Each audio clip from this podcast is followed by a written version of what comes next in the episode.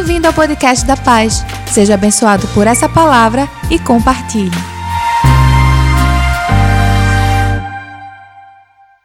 Boa tarde mais uma vez para você que nos recebe aí na sua casa e Deus abençoe sua vida.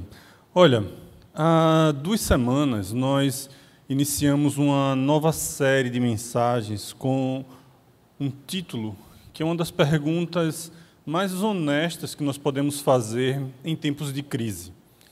Nós podemos nos perguntar, e geralmente fazemos isso, quando já percorremos uma estrada onde as nossas orações não são mais floreadas, a nossa vida não tem mais é, máscaras, nós andamos, como diz o poeta, de cara limpa, roupa suja, esperando que o tempo mude.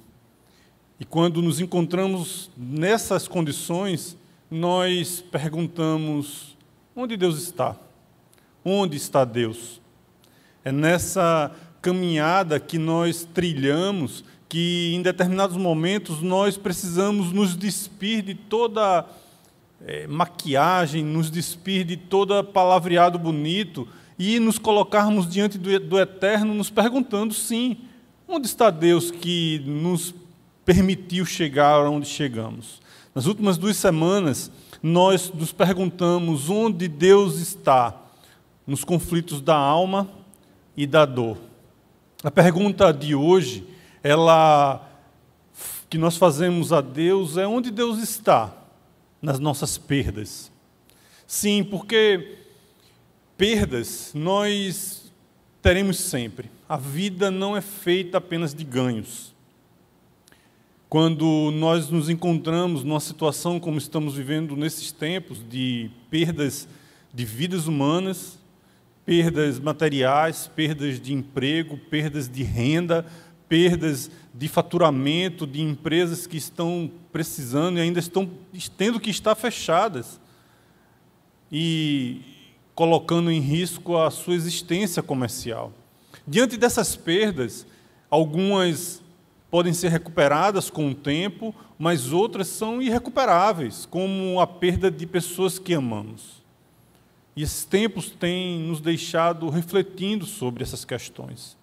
Além destas inquietações, muitas vezes elas surgem porque nós abraçamos uma compreensão bíblica de que a vida boa é uma vida sem conflitos, uma vida sem perdas, uma vida de prosperidade e abundância. Muitas vezes isso se dá equivocadamente por conta de uma teologia errada ou uma má compreensão das Escrituras. A Bíblia em nenhum momento nos garante que a vida boa e a vida abundante é no conceito da nossa sociedade de consumo. Porque, sim, vivemos numa sociedade consumista. E quando eu me pego de sobressalto com essa pergunta, meu coração volta para as palavras do salmista, do salmista, quando ele diz: "Levanto os meus olhos para os montes e me pergunto: de onde virá o meu socorro?" Ele mesmo responde: "O meu socorro vem do Senhor que fez os céus e a terra." Salmo 121. Onde nós, onde Deus, onde nós vemos Deus nessas perdas? Será que é possível enxergarmos a presença de Deus mesmo em meio a perdas tão dolorosas que temos vivido? Refletindo sobre este tema, eu encontrei algumas respostas que eu gostaria de compartilhar com você nesta tarde. Quando eu sou desafiado a perguntar onde está Deus em tempos de escassez, em tempos de falta, eu me respondo, eu respondo a mim mesmo que eu encontro Deus na provisão.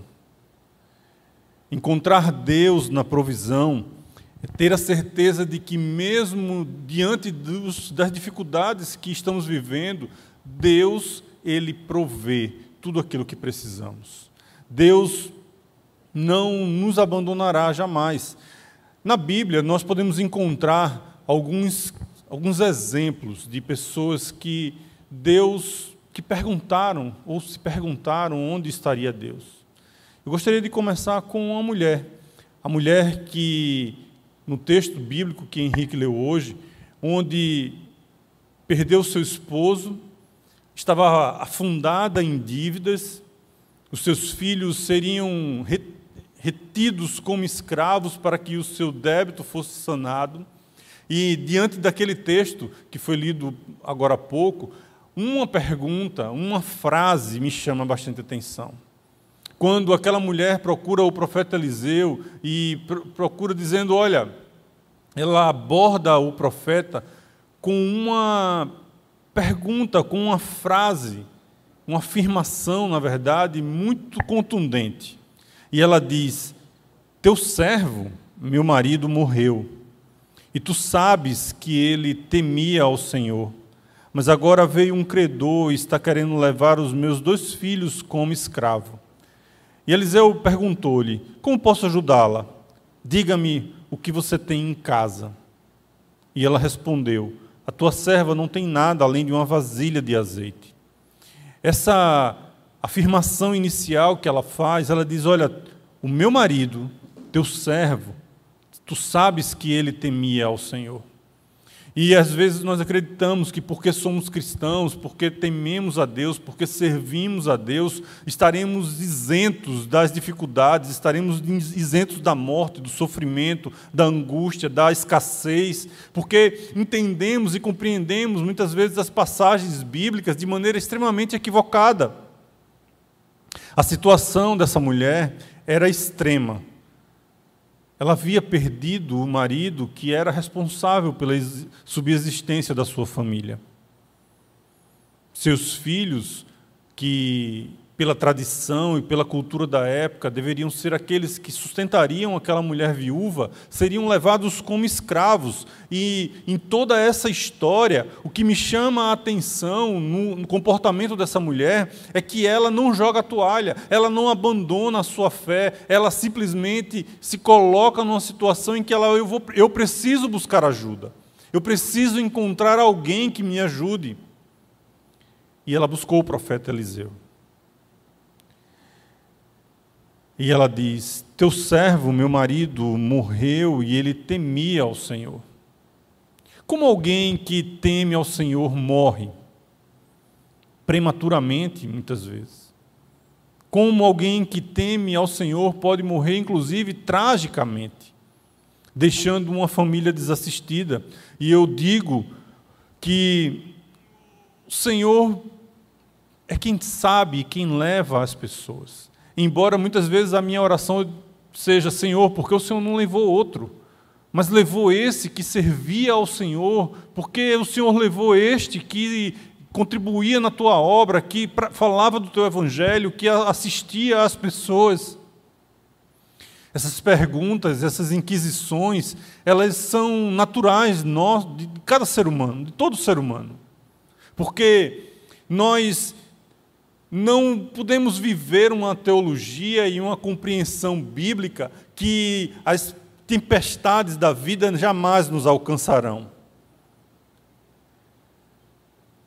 Nesses tempos de pandemia, de isolamento social, talvez você tenha chegado à mesma constatação que eu já cheguei, que nós não controlamos absolutamente nada em nossas vidas.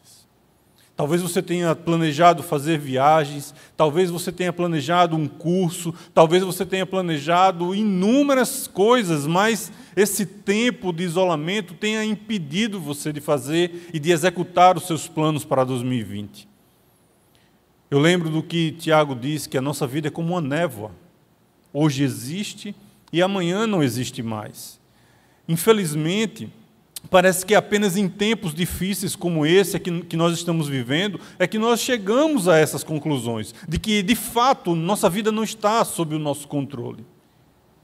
Eu me lembro do, das palavras do salmista no Salmo 37, quando ele diz assim: Em tempos de adversidade não ficarão decepcionados, em dias de fome desfrutarão fartura. Já fui jovem e agora sou velho, mas nunca vi um justo desamparado, nem os seus filhos mendigando pão.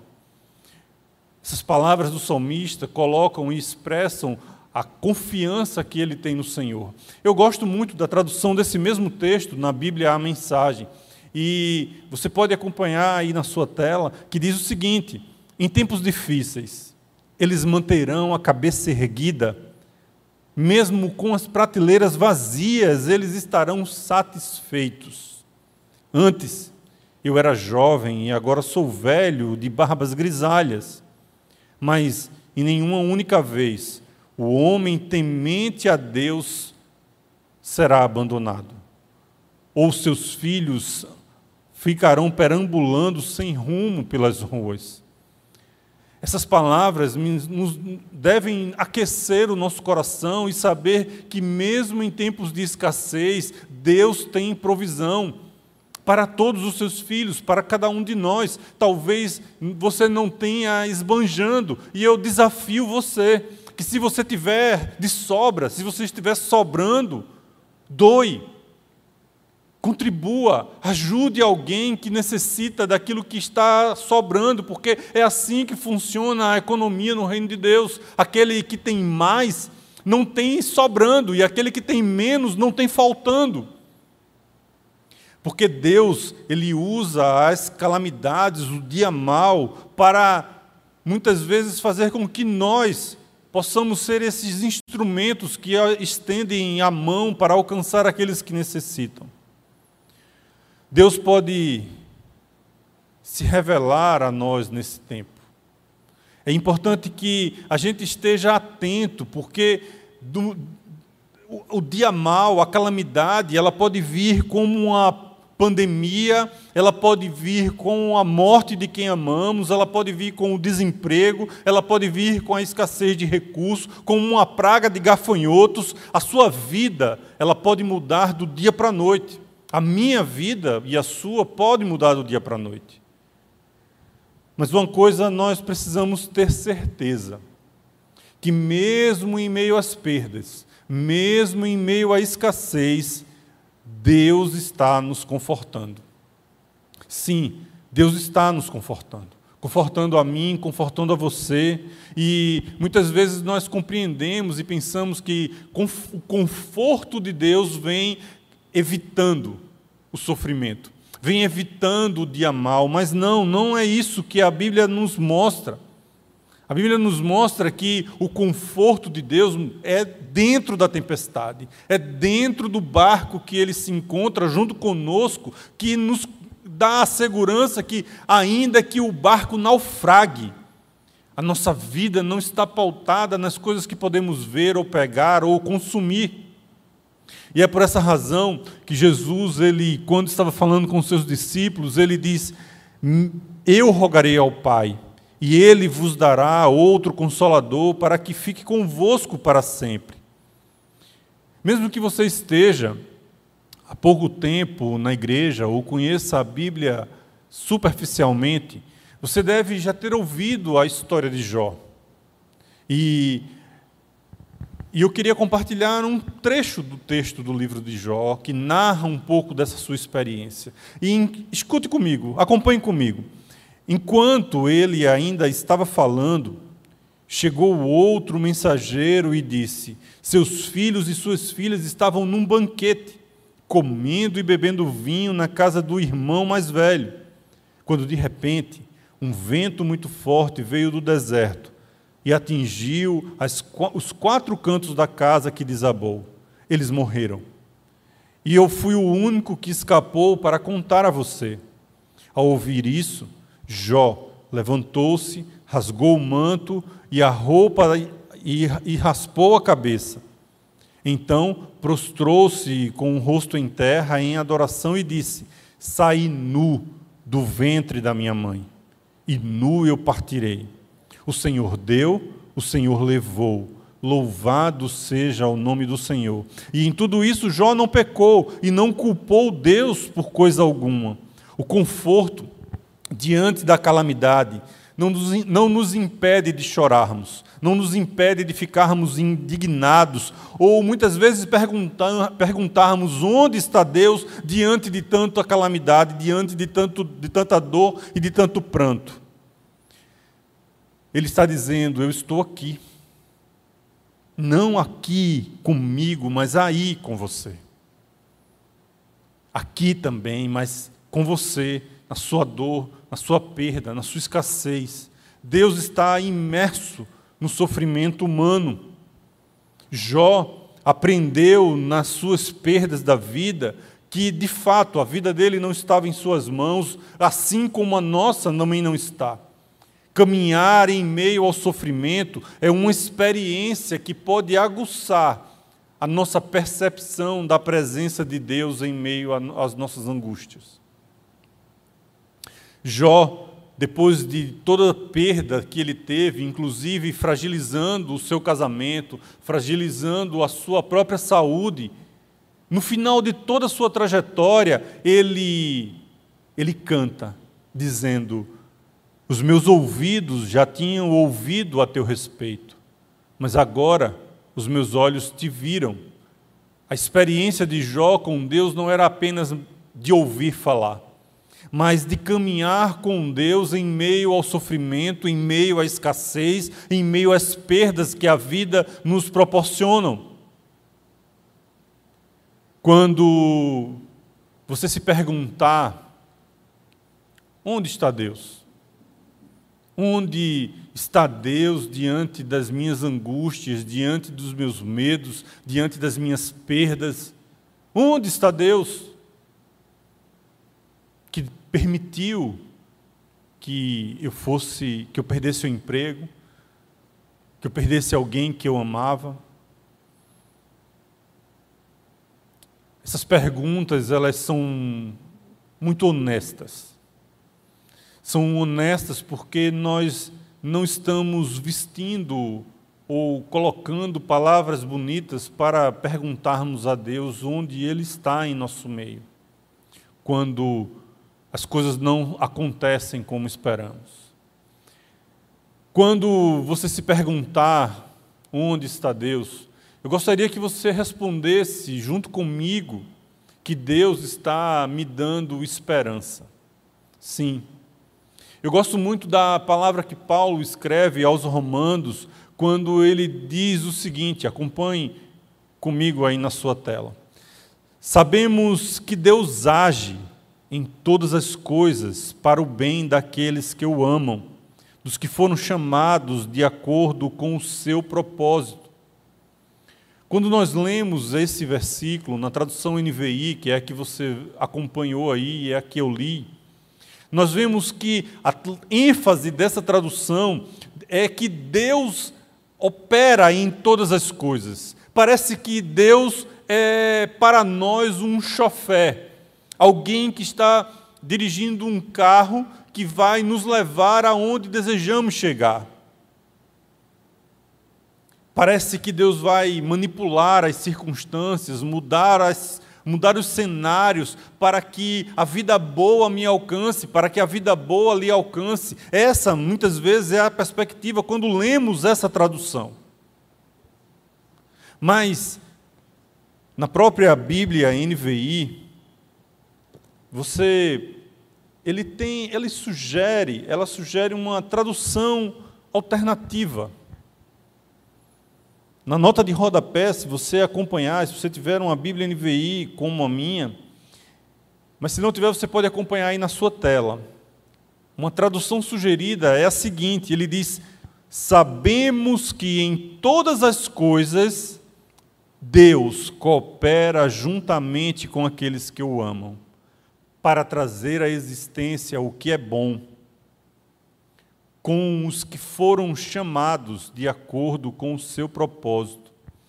Essa tradução, eu acredito que ela parece mais com o caráter de Deus, parece mais com a forma, com a forma que Deus age na história da humanidade, cooperando com o ser humano para construir e alcançar os propósitos que ele tem para a humanidade, mas juntamente com as nossas mãos, porque nessa tradução ele diz assim: Deus coopera juntamente com aqueles que o amam.